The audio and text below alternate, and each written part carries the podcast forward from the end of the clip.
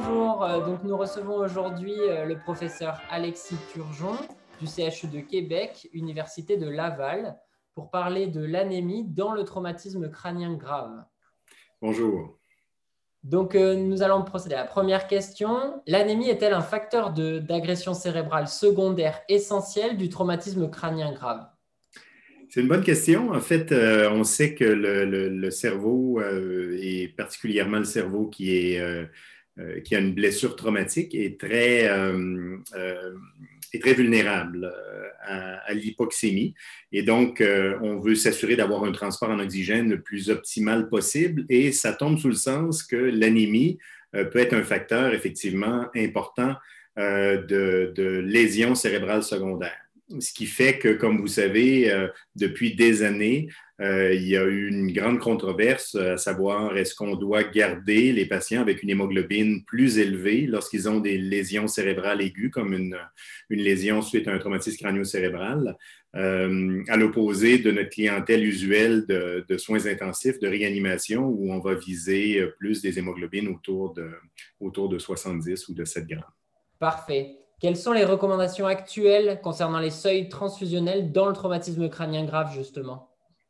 Mais les recommandations sont, disons, euh, ou bien absentes ou basées uniquement sur des opinions d'experts. Donc, c'est-à-dire que le niveau de preuve actuel est extrêmement faible, euh, pour ne pas dire absent, et euh, les, les, recommandations qui sont, disons, basées sur les preuves vont faire, vont recommander qu'on doit transfuser entre 70 euh, grammes à, 100 grammes, donc euh, entre 7 et 10 grammes, euh, sans avoir une, sans qu'on ait une précision plus, plus importante à savoir si 80, 90 ou 100 soit plus optimale. Donc, il y a clairement une controverse. Euh, en anglais, il y a un beau mot pour ça, l'équipoise clinique, le clinical equipoise. Euh, il y a des centres où les gens vont être plus agressifs sur la transfusion, aller vers des hémoglobines autour de 100, alors que d'autres centres vont euh, se coller un peu plus aux recommandations chez les patients qui n'ont pas de lésions cérébrales, donc la population, disons, générale de soins intensifs. Ils vont suivre les recommandations du, du trick trial chez l'adulte.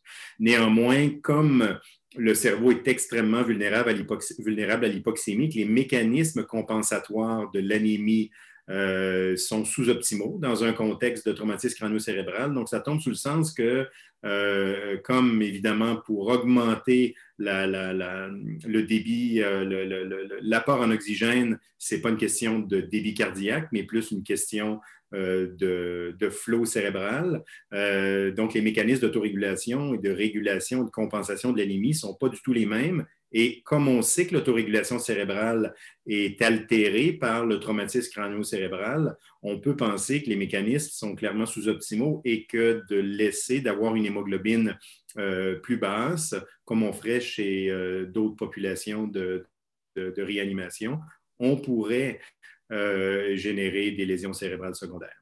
C'est l'hypothèse, en fait, euh, de l'étude de, l'essai clinique randomisé multicentrique euh, e-motion qui vise à tester l'hypothèse est-ce qu'on doit, chez notre clientèle euh, neurolésée, qui a un traumatisme crânio-cérébral qui est admis dans une unité de soins intensifs, est-ce qu'on doit viser une hémoglobine plus autour de 100 grammes euh, par litre versus euh, de tolérer une hémoglobine plus autour de 70 grammes par litre comme on ferait dans une autre, euh, dans la population générale de, soins intensifs. Et notre hypothèse, c'est qu'une hémoglobine plus élevée est associée avec un, un, meilleur devenir neurologique à long terme.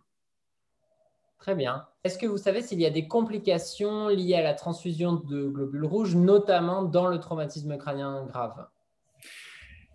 En fait, tout produit sanguin, comme vous savez, euh, peut avoir des complications. Donc, euh, si euh, un produit sanguin a des, des, risques, évidemment, des transfusions qui sont quand même, je dirais, au 21e siècle, extrêmement rares et bien contrôlés. C'était des risques infectieux, comme vous savez. Mais le risque chez le traumatisme crânio-cérébral n'est pas différent que le risque qu'on peut voir dans une autre population de patients de, nos, de nos réanimations, de nos unités de soins intensifs. Donc, de ce côté-là, c'est vraiment un risque usuel d'une transfusion sanguine. Euh, bien entendu, pour, euh, viser, si on, démontre en fait que de viser une hémoglobine plus élevé, d'avoir des seuils de transfusion plus libéraux, euh, euh, euh, est associé avec un, meilleur pronostic à long terme.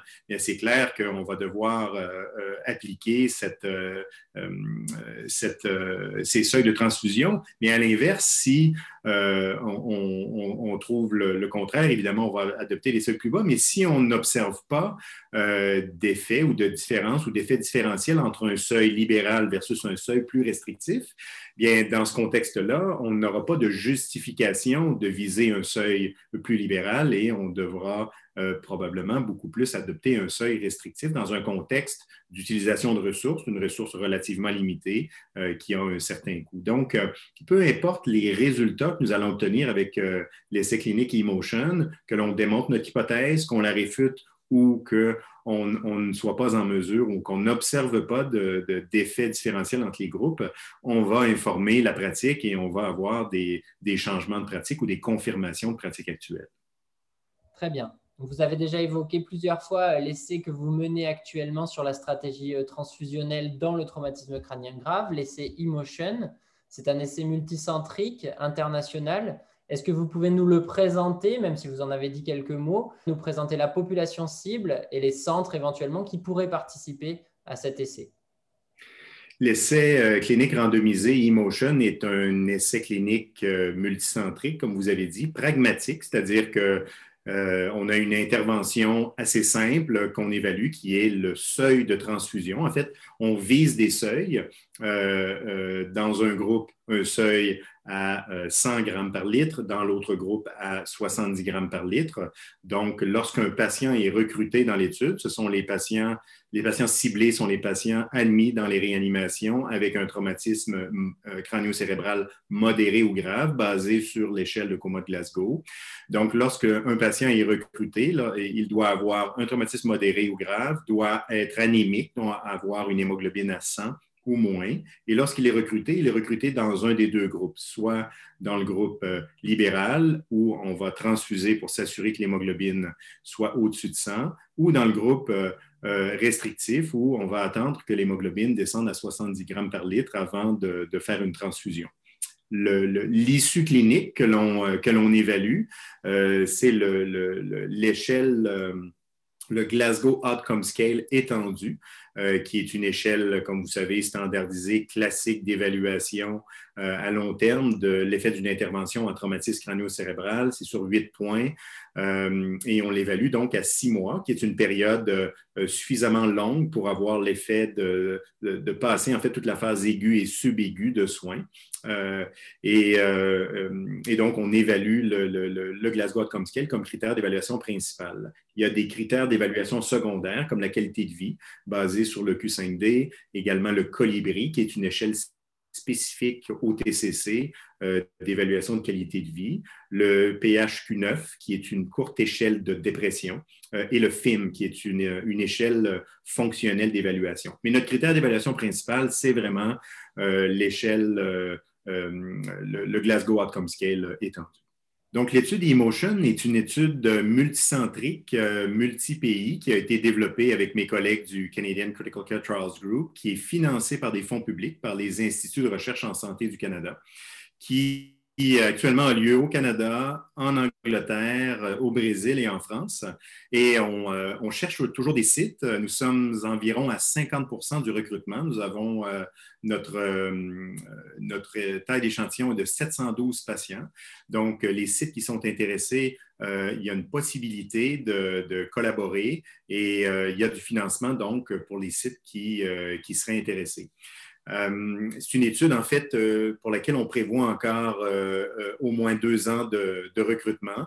Et comme c'est pragmatique, on a des centres coordonnateurs qui aident à l'évaluation du suivi à six mois auprès des patients. Très bien. Je vous remercie beaucoup, professeur Turgeon, d'avoir participé à, à, ce podcast de l'ANARLF. On vous retrouve très rapidement pour les résultats publiés de l'essai Emotion. Merci beaucoup. Ça fait plaisir. Au revoir. Au revoir.